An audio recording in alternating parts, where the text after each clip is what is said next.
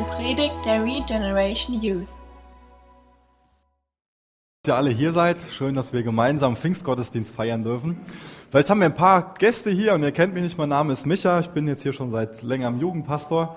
Ähm, und jetzt, wo der Edmund weg ist, werde ich öfter mal sonntags morgens hier oben stehen und, predigen. Da freue ich mich sehr drüber und, und drauf.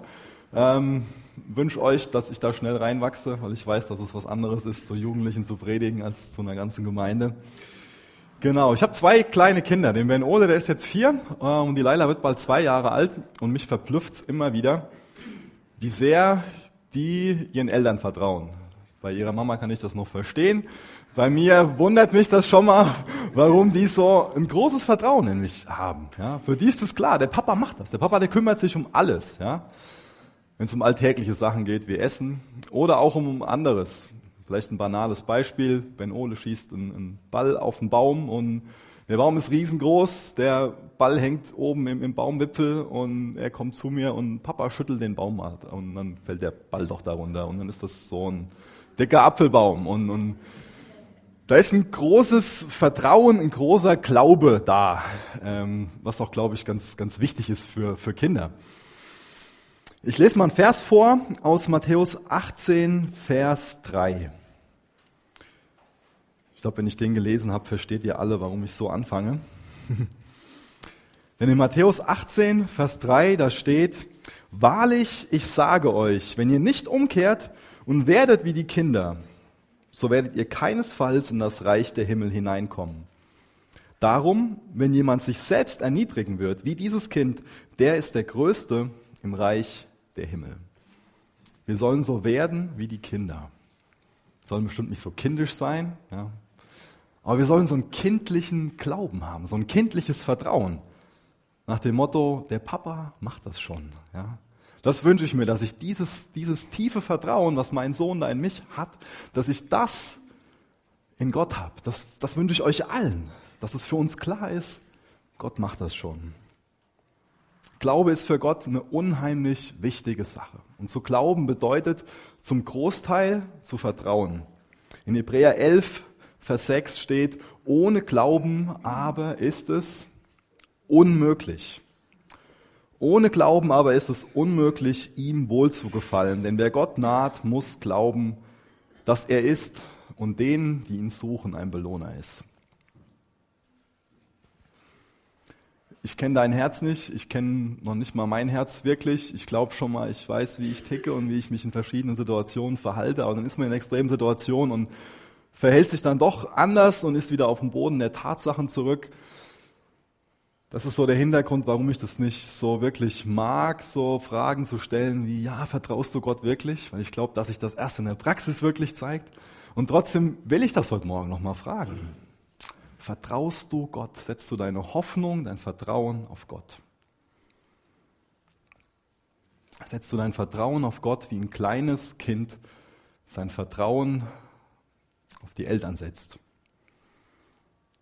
Ohne dieses Vertrauen ist es unmöglich, ihm wohl zu gefallen. Gott ist Vater, Sohn und Heiliger Geist. Ich glaube, uns fällt es einfacher, zum Vater Vertrauen zu haben. Uns fällt es auch einfacher, dem Sohn zu vertrauen. Aber wie sehr vertrauen wir auch dem Heiligen Geist? Das ist für mich eine ganz wichtige Frage. Deswegen werde ich heute über den Heiligen Geist predigen. Deswegen fangen wir erst nächste Woche mit der neuen Serie über 1. Petrus an. Weil wir Pfingsten feiern. Pfingsten ist die Geburtsstunde der Gemeinde. Und Pfingsten ist der Tag, wo der Heilige Geist auf die Erde gekommen ist, um in jedem Gläubigen Wohnung zu nehmen. Das heißt, Heiliger Geist und Gemeinde, das ist untrennbar miteinander verbunden.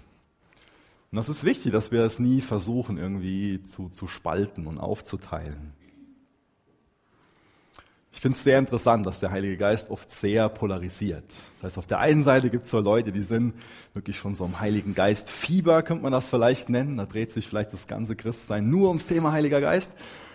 Und auf der anderen Seite gibt es Leute, die haben eher eine große Skepsis, so ein Argwohn und vielleicht auch schon so eine gewisse Angst dem Heiligen Geist gegenüber. vielleicht Angst, so die Selbstkontrolle zu verlieren, wenn man sagt, Heiliger Geist, komm. Ich finde das Thema enorm wichtig, darüber nachzudenken, wodurch viele Christen eine gewisse Skepsis dem Heiligen Geist gegenüber haben oder zumindest den Gaben des Heiligen Geistes gegenüber haben. Ich finde es wichtig, dass wir heute Morgen alle ganz neu an den Punkt kommen, dass wir sehen, wie vertrauenswürdig der Heilige Geist ist und dass wir ihn auch vielleicht ganz neu einladen, ein neues Werk in unserem Leben zu tun, weil das brauchen wir immer wieder dass Gott was ganz Neues in unserem Leben wirkt. Das gerade schon betont, Gemeinde ohne Heiliger Geist ist unvorstellbar. Christsein ohne Heiliger Geist ist unvorstellbar. Der Heilige Geist ist wie ein Gentleman. Wenn wir ihm sehr argwöhnisch gegenüber sind, dann unterdrücken wir ihn dadurch. 1. Thessalonicher 5, Vers 19, da werden wir dazu aufgefordert, dass wir nicht den Heiligen Geist unterdrücken sollen. Und ich bin davon überzeugt, dass wir den Heiligen Geist unterdrücken, wenn wir Angst vor ihm haben, wenn wir ihm nicht vertrauen, sondern wenn da Misstrauen ihm gegenüber da ist.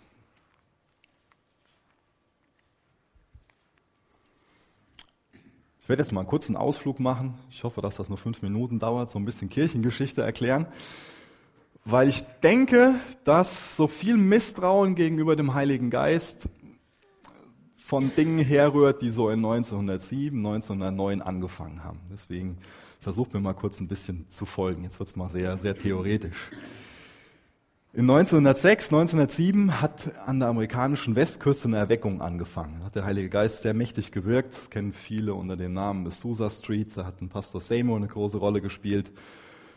Hat der Heilige Geist sehr gewirkt. Und dann in 1909 kam diese Erweckung nach Deutschland. Da gab es eine zweiwöchige Kasseler Sommerkonferenz, wo Christen ganz verschiedene Denominationen sich in Kassel getroffen haben und da hat der Heilige Geist mächtig gewirkt.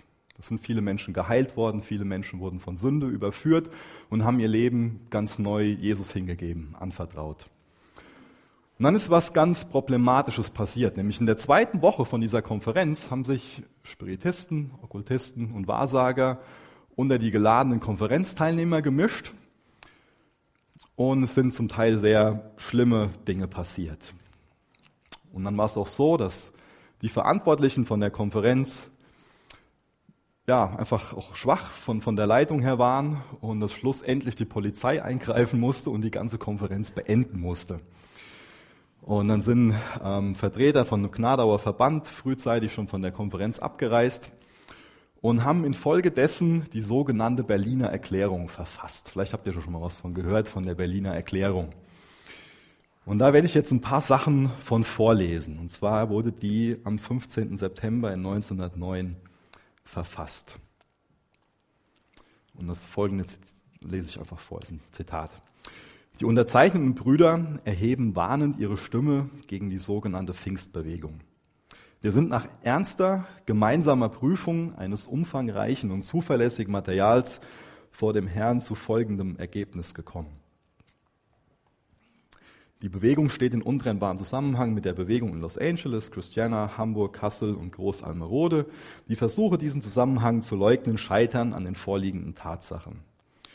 Und jetzt kommt das, wo es mir sehr drauf ankommt. Die sogenannte Pfingstbewegung ist nicht von oben, sondern von unten. Sie hat viele Erscheinungen mit dem Spiritismus gemein. Es wirken in ihr Dämonen, welche vom Satan mit List geleitet Lüge und Wahrheit vermengen, um die Kinder Gottes zu verführen. In vielen Fällen haben sich die sogenannten Geistbegabten nachträglich als besessen erwiesen. Der Geist in dieser Bewegung bringt geistige und körperliche Machtwirkungen hervor. Dennoch ist es ein falscher Geist, Gott gewirkt sind solche Erscheinungen nicht. Zitat Ende was eben schon betont, dass sich dieses geistliche Klima der Konferenz gerade in der zweiten Woche sehr verändert hat, weil sich da Okkultisten drunter gemischt haben. Wir haben dieses Sprichwort in Deutschland, dass man auf beiden Seiten vom Pferd fallen kann. Ich denke, dass es hier eindeutig passiert. Da ist auf der einen Seite was falsch gelaufen, wo Leitungsschwäche da, wo nicht unterschieden wurde, wo nicht dann gewissen Leuten dann des Raumes vermiesen wurden und, und aufgeklärt wurde, ähm, was jetzt geistgewirkt ist und was nicht. Und dann die Reaktion darauf war, dass das alles verteufelt wurde. Dass über alles gesagt wurde, da hat der Heilige Geist überhaupt nicht gewirkt, sondern das ist alles okkult. Das da wurde sehr pauschalisiert. Glaubt ihr, dass es dem Heiligen Geist gefällt, dass da Dinge, die er gewirkt hat, benannt wurden als dämonisch gewirkt? Ich glaube, dass es ein großes Problem darstellt, wenn wir Dinge, die in Wirklichkeit der Heilige Geist bewirkt hat, so darstellen, dass sie von unten gewirkt werden, von Dämonen gewirkt werden.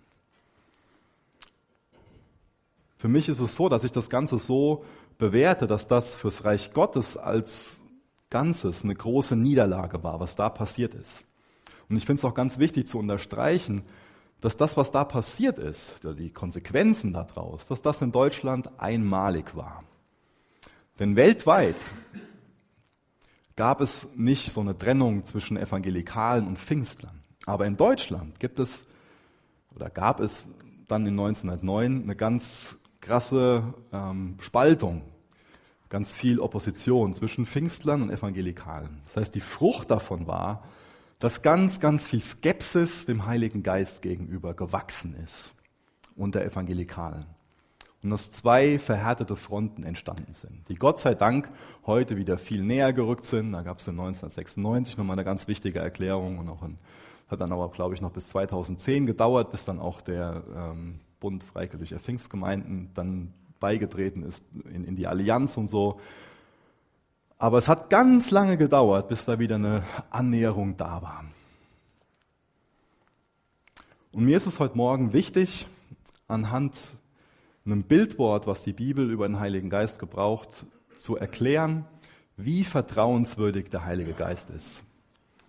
Weil ich heute Morgen auch davor warnen will, dass wir Dinge, die der Heilige Geist wirken will, Gaben, die er schenken will, als dämonisch bewerten.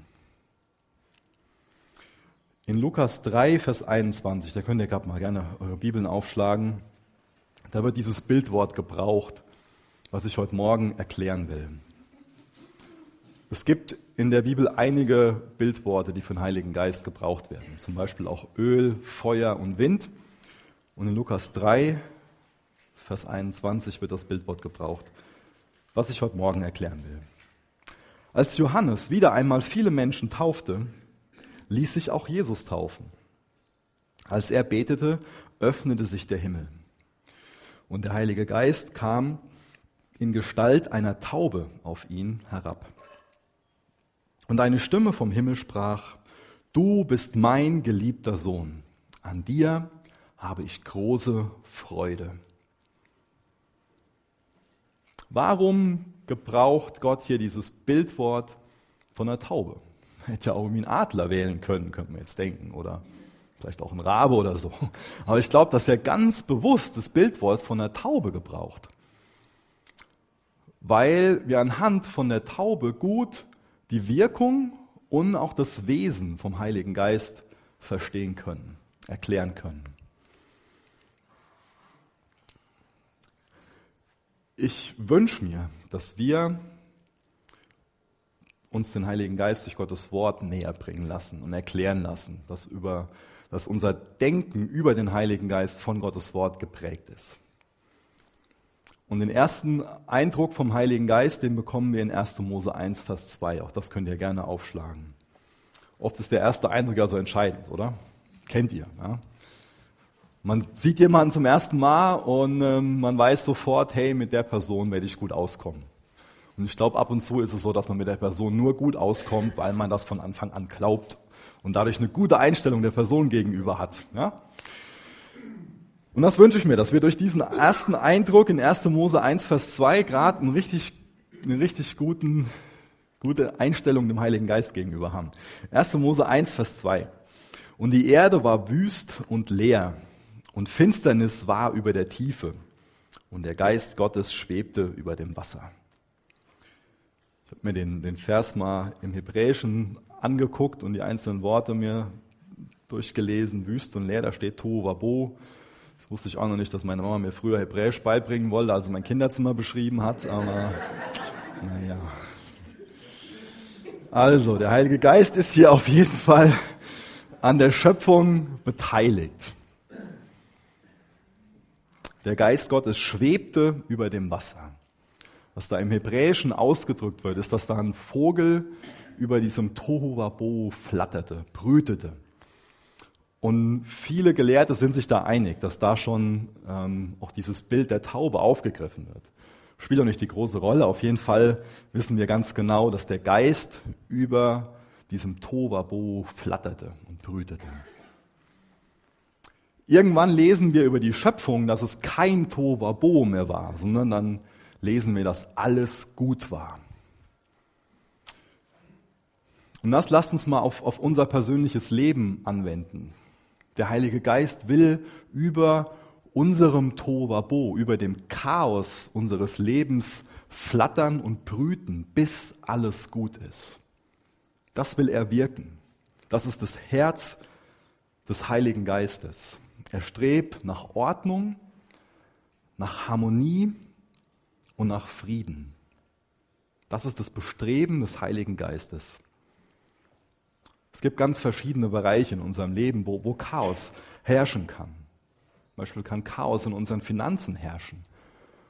Und ich glaube, dass der Heilige Geist über unseren Finanzen flattern will, über unserem Leben brüten will, damit auch Ordnung in unsere Finanzen kommt, damit wir gute Entscheidungen treffen, gut mit dem umgehen, was, was wir haben. Genauso sieht es mit unserer Gesundheit aus. Oder so ein weiterer Chaosbereich ist ja oft Beziehungen. Dass Beziehungen im Chaos sind. Ich wünsche mir, dass wir, dass dieses Bild eindrücklich ist. Mir hat das sehr geholfen, dieses, dieses Bild, was, was hier gebraucht wird. Von diesem Vogel oder von der Taube, der über dem Tovabo schwebt und flattert und brütet so lange, bis alles gut ist, bis alles geordnet ist, bis, bis Frieden da ist, bis Harmonie da ist. Das ist das Ziel, das ist das, was der Heilige Geist wirken will, dass aus dem Chaos Leben entsteht. Jesaja 43, Vers 18, ich gerade noch lesen.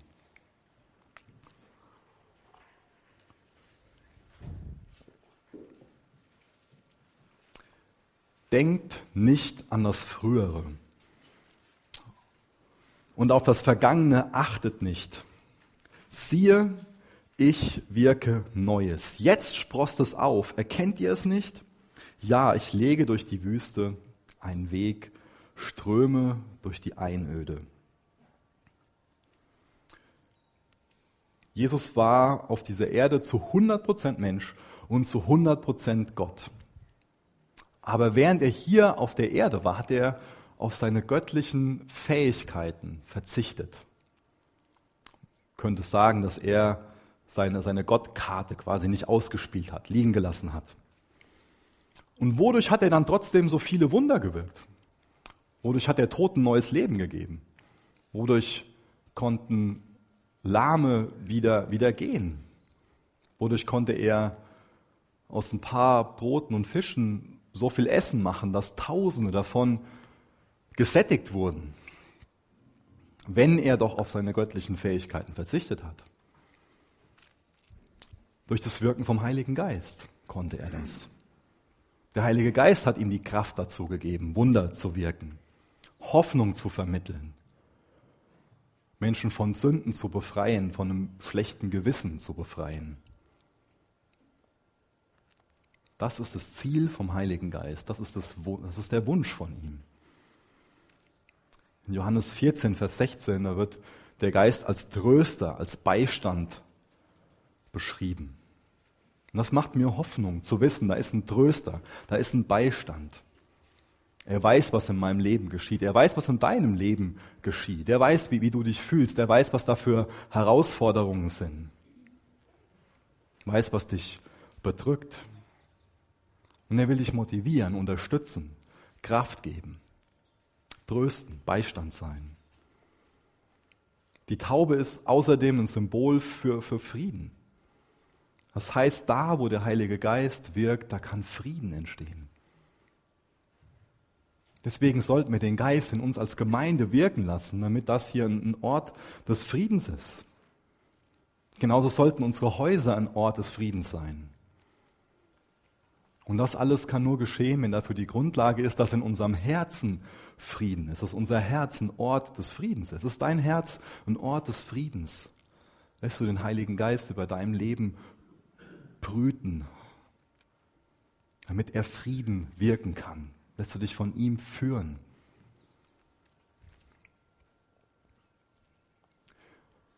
Wir bekommen im Alten Testament einen weiteren interessanten Hinweis, denn wenn man sich ähm, die ganzen Opferzeremonien ansieht, dann erkennt man, dass der Heilige, dass die Taube das einzigste, der einzigste Vogel ist, der damals geopfert werden durfte. Ich lese das mal vor. Ähm, 3. Mose 5, Vers 7 steht das. Da wird beschrieben, dass die Taube so ein, so ein arme Leute-Opfer ist. das könnt ihr auch in Lukas 2, Vers 24 nachlesen.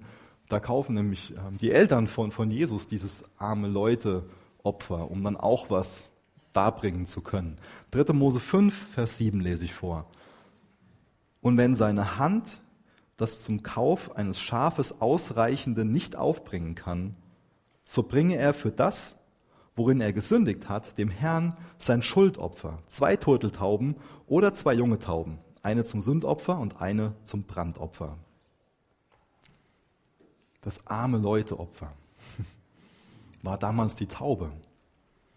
Angewandt auf uns heute ist es so, dass der Heilige Geist uns dazu befähigt, dass wir geistliche Opfer bringen können.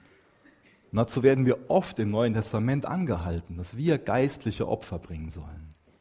Wir sollen nicht mehr hergehen und, und die Tiere schlachten. Die Zeit ist vorbei, weil Jesus das vollkommene Opfer ist. Aber als Antwort auf das vollkommene Opfer von Jesus am Kreuz sollten wir geistliche Opfer bringen. Aus Dankbarkeit sollten wir uns selbst hingeben als geistliches Opfer. Können wir zum Beispiel nachlesen in Römer 12, Vers 1 oder auch in 1. Petrus 2, Vers 4. Aber ich lese mal Römer 12, Vers 1 vor. Ich ermahne euch nun, Brüder, durch die Erbarmungen Gottes eure Leiber darzustellen als ein lebendiges, heiliges, Gott wohlgefälliges Opfer, was euer vernünftiger Gottesdienst ist. Was bedeutet das praktisch? Wie gesagt, wir opfern nicht mehr diese Tiere, aber wir geben uns selbst hin. Weil wir zuerst geliebt sind, lieben wir Gott. Wir geben ihm unser Herz hin. Und dadurch, dass wir ihm unser Herz geben als lebendiges Opfer, geben ihm natürlich auch Zeit, auch Kraft, Energie, auch Geld. Wir geben uns selbst hin, das, was uns ausmacht. Wir legen unsere Wünsche zur Seite und widmen uns seinem Willen. Das hat Jesus auch im, Garten Gethsemane gebetet. Vater, nicht mein Wille, sondern dein Wille geschehe. Das bedeutet es, ein geistliches Opfer darzubringen. Zu sagen, Gott, das, was, was ich will, das, das zählt nicht mehr so. Ich will deinen Willen tun.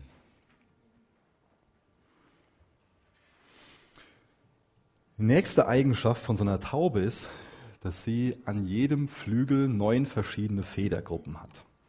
Jetzt denkt vielleicht der eine oder andere, was können wir damit anfangen, dass die an einem Flügel neun verschiedene Federgruppen hat. Schlag mal bitte 1. Gründer 12 auf und da lese ich gleich Vers 7 bis Vers 10 vor. Da werden wir dann, denke ich, eine ganz interessante Beobachtung machen. 1. Korinther 12, ab Vers 7. Nur eine kurze Zwischeninfo fällt mir gerade ein. Ähm, vielleicht wundert ihr euch, aus welcher Übersetzung ich vorlese. Ähm, nur nochmal, um das, das so euch dabei zu helfen. Vielleicht wollt ihr da folgen und die gleiche Übersetzung haben. Ähm, wir haben uns jetzt entschieden, dass wir die gleiche nehmen, die da vorne auch schon länger im, im, im Regal steht, nämlich die neu, neueste Elberfelder Übersetzung. Aber das nur als kurze Zwischeninfo. Zurück zu 1. Korinther 12, Vers 7.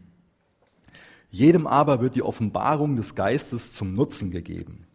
Denn dem einen wird durch den Geist das Wort der Weisheit gegeben, einem anderen aber das Wort der Erkenntnis nach demselben Geist, einem anderen aber Glauben in demselben Geist, einem anderen aber Gnadengaben der Heilungen in dem einen Geist einem anderen aber Wunderwirkung, einem anderen aber Weissagung, einem anderen aber Unterscheidung der Geister, einem anderen verschiedene Arten von Sprachen, einem anderen aber Auslegung der Sprachen.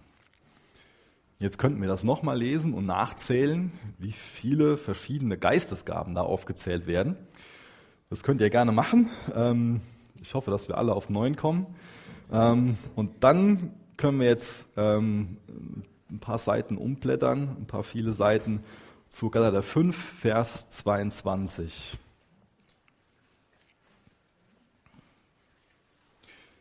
Und auch da werden wir eine ganz interessante Sache finden. Eben ging es um die Geistesgaben, jetzt geht es um die Geistesfrüchte. Die Frucht des Geistes aber ist Liebe, Freude, Friede, Langmut, Freundlichkeit, Güte, Treue, Sanftmut, Enthaltsamkeit. Auch das sind wieder neun. Ich will da jetzt nicht überinterpretieren, dass da auf der einen Seite neun Federgruppen sind und auf der anderen Seite neun Federgruppen. Aber vielleicht hilft uns das Bild so ein bisschen was zu verstehen. Denn mit einem Flügel fliegt es nicht gut, oder? Das funktioniert nicht, ja. Wir brauchen beides. Das heißt, da muss eine Symmetrie da sein, da muss auch eine Ausgewogenheit da sein.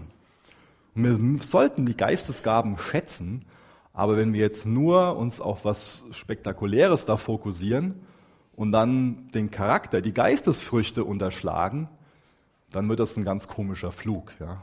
Und genauso können wir es andersrum machen, dass wir irgendwie so eine Skepsis den Geisteswirkungen, den Geistesgaben gegenüber haben und uns für geistliche halten, weil wir uns nur auf den Charakter fokussieren. Wir brauchen geistgewirkte Fähigkeiten und wir brauchen geistgewirkte Gaben. Und dann entsteht eine Symmetrie. Und dann kann, da, kann das mit dem Fliegen funktionieren, um in dem Bild zu bleiben. Wenn man sich die Taube so anguckt, dann ähm, kann man zu mehr Beobachtungen kommen. Und eine andere Sache, was an der Taube ziemlich einzigartig ist, ist, dass sie keine Gallenblase hat. Ganz interessant. Das heißt, der kann die Galle schon mal nicht mehr überlaufen. Ja? Und ich glaube, dass auch das eine Sache ist, die der Heilige Geist in uns wirken will. Dass vielleicht unsere Gallenblase regelmäßig von, von Bitterkeit befreit wird. Das ist auch eine Frucht vom, vom Geist Gottes.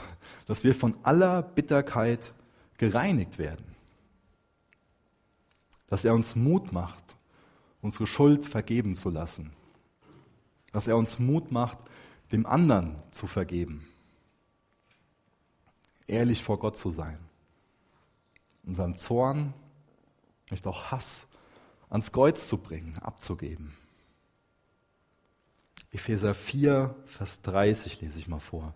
Wenn ihr auch gerne mit aufschlagen.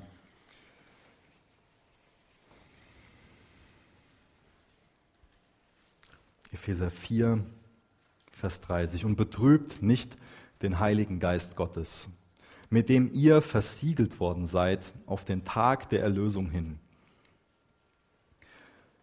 Alle Bitterkeit und Wut und Zorn und Geschrei und Lästerung sei von euch weggetan, samt aller Bosheit. Seid aber zueinander gütig, mitleidig und vergebt einander, so wie auch Gott in Christus euch vergeben hat. Statt Hass, statt Bitterkeit will uns der Heilige Geist eine ganz neue Qualität der Liebe schenken. Das wünsche ich mir, dass wir das den Geist wirken lassen, dass wir uns überführen lassen, dass wir ihn bitten, durchforsche mein Herz, überführ mich. Und damit als Frucht und ein heiliger Lebensstil wachsen. Dann kommen diese Geistesfrüchte, die ich eben vorgelesen habe. Die werden dann gewirkt. Freundlichkeit. Damit Lieblosigkeit weichen. Dann werden wir kein unvergebenes Herz mehr haben, sondern sind wir vergebungsbereit. Ich will jetzt nicht die Tauben zu sehr idealisieren. Die haben auch sehr negative Eigenschaften, ähm, sind zum Beispiel sehr streitsüchtig und eifersüchtig. Deswegen wird das Bildwort bestimmt nicht gebraucht. Ähm, da sind auch ganz große Futterverschwender, habe ich gelesen, und sollen auch angeblich sehr erbärmliche Nestbauer sein. Und trotzdem werden wir noch in Matthäus 10, Vers 16 auf eine weitere sehr positive Eigenschaft aufmerksam gemacht.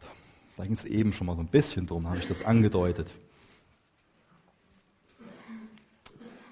Damit ihr kurz den Kontext von Matthäus 10, Vers 16 nochmal so, ähm, mit der euch bewusst ist, das ist der Moment, wo Jesus seine Jünger aussendet.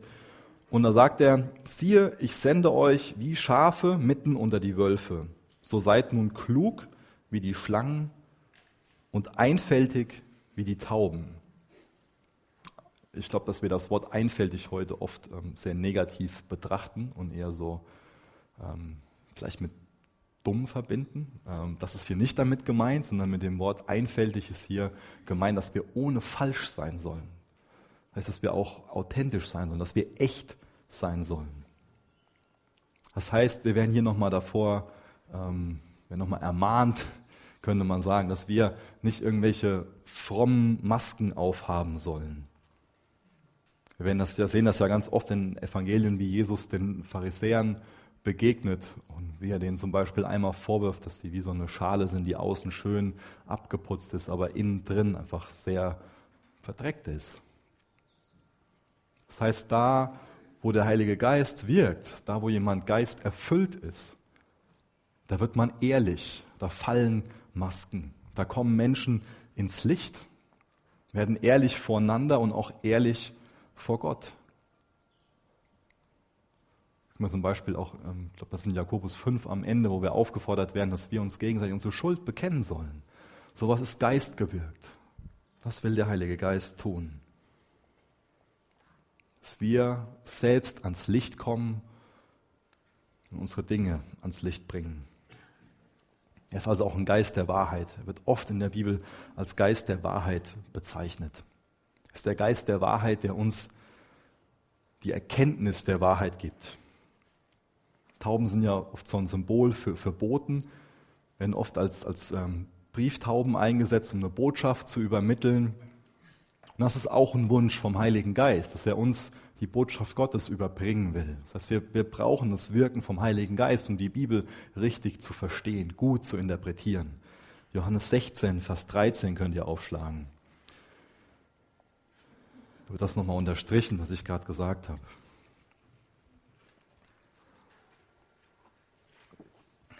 Wenn aber jener, der Geist der Wahrheit gekommen ist, wird er euch in die ganze Wahrheit leiten. Denn er wird nicht aus sich selbst reden, sondern was er hören wird, wird er reden und das Kommende wird er euch verkündigen.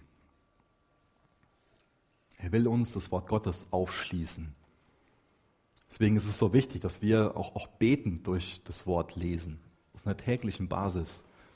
Wir sagen, Vater, bitte schließ mir dein Wort auf, sprich durch dein Wort zu mir, durch deinen Heiligen Geist. Unser ehemaliger Nachbar, der ist Taubenzüchter und mit dem habe ich mich mal unterhalten, nachdem er gerade von, er war irgendwie hinter München ähm, und ähm, war, war halt ein Ausflug mit seinem Taubenzüchterverein und hatte seine Tauben mitgenommen. Dann hat er mir davon erzählt, wann er erwartet, dass die Tauben wieder da sind. Das heißt, er hat die unterhalb von München freigelassen und lässt die hier hochfliegen bis ins wunderschöne Ballersbach. Und das finden die. Und denen hat ja keiner erklärt, wo Ballersbach ist. Das heißt, Tauben sind auch sehr ähm, ja, kräftige Vögel, ausdauernde Vögel, die einen sehr, sehr guten Orientierungssinn haben. Der Geist Gottes hat einen sehr guten Orientierungssinn. Und er ist sehr ausdauernd, sehr kraftvoll. Diese Tauben haben das Ziel vor Augen, wieder nach Ballersbach zu kommen. Genauso hat der Heilige Geist ein ganz klares Ziel vor Augen. Er will jedem Menschen dabei helfen, zu verstehen, dass wir Vergebung brauchen und dass Gott unser Vater sein will, dass er uns in seine Familie hineinadoptieren will. Römer 8, Vers 14 bis 16 lese ich dazu vor. Das Ziel des Heiligen Geistes ist es, uns dahin zu bringen, dass wir in dem Bewusstsein leben, dass wir Gottes Kinder sind, dass das unsere Identität ist, dass wir uns darüber definieren, dass wir Gottes Kinder sind. Römer 8, Vers 14. Denn so viele durch den Geist Gottes geleitet werden, die sind Söhne Gottes. Denn ihr habt nicht einen Geist der Knechtschaft empfangen, wieder zu Furcht, sondern einen Geist der Sohnschaft habt ihr empfangen, indem wir rufen, Abba, Vater. Der Geist selbst bezeugt zusammen mit unserem Geist, dass wir Kinder Gottes sind. Dazu will uns der Geist Gottes führen, dass wir in dem Bewusstsein leben, Kinder Gottes zu sein. Und wenn wir in dem Bewusstsein leben, dann, dann treten wir anders auf, dann leben wir anders. Eine weitere tolle Eigenschaft von den Tauben ist, ein weiteres Merkmal von denen ist, dass sie treu sind. Das heißt, die haben nur einen Partner fürs Leben. Und auch das will der Heilige Geist wirken. Dass wir, nachdem wir uns einmal für Jesus entschieden haben, ihm unser Leben lang nachfolgen. Das heißt, der Heilige Geist will uns Christus gegenüber treu machen. Das ist ein weiteres Ziel von ihm. Ein weiteres Merkmal ist, dass der Heilige Geist uns in Gemeinschaft führen will. Und auch das ist ein Merkmal von, von Tauben, dass sie gewöhnlich nicht alleine unterwegs sind, sondern im Schwarm fliegen. Wisst ihr, der Teufel will uns immer isolieren. Der will uns klar machen und sagen, hey, guck mal, da hat dich der Bruder so und so behandelt oder die Person hat das und das gesagt und er will uns dahin bringen, dass wir uns darauf fokussieren, wo wir verletzt worden sind und will nicht, dass wir an dem Punkt sind, dass wir vergebungsbereit sind. Oder er will uns klar machen und sagen, guck mal, was du schon wieder, was in deinen Gedanken los ist, guck mal, was du gemacht hast. Will uns verklagen und uns sagen, ja, so kannst du doch gar nicht in die Gemeinde gehen, so kannst du doch gar nicht am Abendmahl teilnehmen und, und das und das und das und das. Er will uns immer isolieren, aus der Gemeinschaft herausnehmen. Aber der Geist Gottes will uns zur Gemeinschaft führen. Das ist sein Ziel. Das ist wichtig, dass wir solche, solche Taktiken, dass wir, die, dass wir die im Bewusstsein haben, dass uns klar ist, der Teufel will mich isolieren, der Geist Gottes will mich in Gemeinschaft mit meinen Geschwistern führen.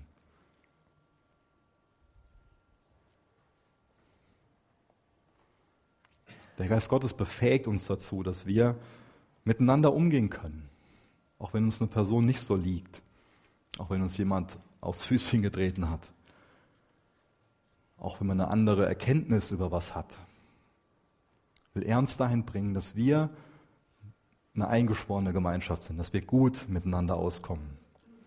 Ich habe im Internet Folgendes gelesen, das lese ich mal vor. Wussten Sie schon, dass Tauben in Gemeinschaft sehr wehrhaft sind? Der starke Luftstrom eines fliegenden Taubenschwarms ist imstande, das genaue Zugreifen eines Raubvogels zu verhindern. Die stärkeren Tauben fliegen dabei immer voraus, damit die schwächeren vom Sog mitgerissen werden und nicht zurückbleiben. Das finde ich ist ein wunderbares Bild dafür, wie wir als Gemeinde funktionieren sollten, ja, dass wir in der Gemeinschaft viel stärker sind, dass wir uns umeinander kümmern sollten. Jeder von uns hat mal Phasen, wo, wo wir stärker sind und wo wir schwächer sind. Da brauchen wir einander.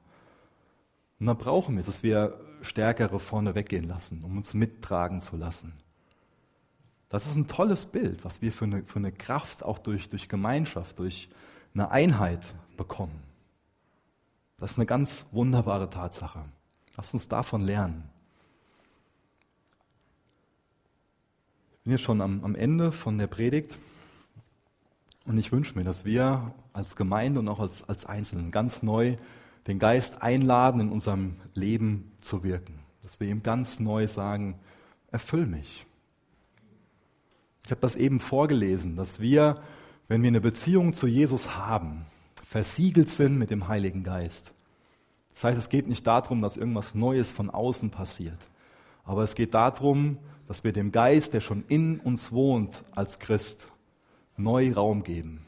Und das sollte ein Lebensstil sein. Das ist nicht eine Sache, dass wir das einmalig machen, sondern es sollte was sein, was wir täglich machen. Dass wir den Heiligen Geist täglich bitten, durchforsch mich und erfüll mich. Und damit ein Erfüllen stattfinden kann, muss natürlich vorher auch was, was leer werden. Und das wünsche ich mir, dass wir das als, als Gebet haben. Wir werden gleich noch ein paar Lobpreislieder haben, dass wir noch ein bisschen Zeit haben, ähm, darüber nachzudenken und das auch zu beten. Ganz bewusst Gott neu zu sagen, durchforsch mich. Zeig mir, was da, was da in mir ist. Zeig mir, wo ich dem Geist mehr Raum geben kann. Noch eine ganz, ganz, ganz kurze Geschichte am, am Ende.